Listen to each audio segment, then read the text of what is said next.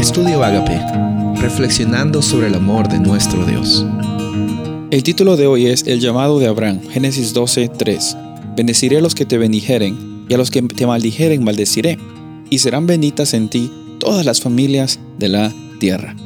Dios no eh, se pone con los brazos cruzados y como vimos el día anterior, el ser humano decidió eh, esta rebelión en contra de Dios, decidió no responder el amor y obviamente reciben las consecuencias, pero Dios nunca se da por vencido con su creación. Y eso es hermoso, Dios no se da, no se da por vencido contigo, Él está siempre dispuesto a alcanzarte, a estar en, en tu lado, aunque tú ni siquiera lo quieras ver, aunque ni siquiera lo quieras aceptar, aunque lo rechaces muchas veces, el amor de Dios no cambia porque Dios no te da amor, Dios es amor. Y en Génesis 12 vemos de que la iniciativa de Dios para alcanzar a la humanidad es escoger una familia para que por medio de esa familia, por medio de esa familia, todas las familias de la humanidad sean bendecidas, sean transformadas, sean parte del pacto. El pacto que Dios tiene con Abraham y lo establece en Génesis 12 no es solamente para la familia de Abraham, sino aquí vemos en el versículo 3 que todas las familias de la tierra, por extensión,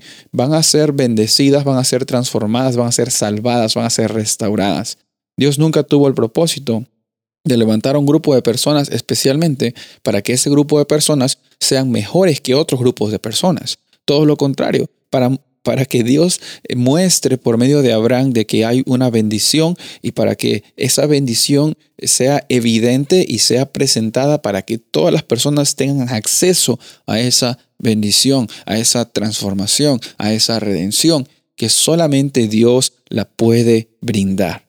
Por esto, es bonito ver de que Dios nunca se cansa de ver formas, de ver maneras de, de interactuar con nosotros, de tener esa, esa relación cercana con la humanidad, a pesar de que nosotros tenemos por consecuencia esa, esa tendencia original de, de rebelarnos con Él. Y, y, al mismo tiempo vemos de que Él eh, ofrece un pacto para que podamos restaurar esos vínculos que habían sido rotos.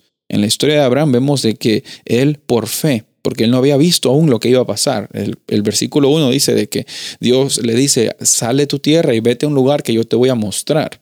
Eh, no es el lugar que él ya conocía en el pasado, no es un lugar que él ya estaba cómodo y que él sabía cómo era el camino, qué es lo que iba a suceder.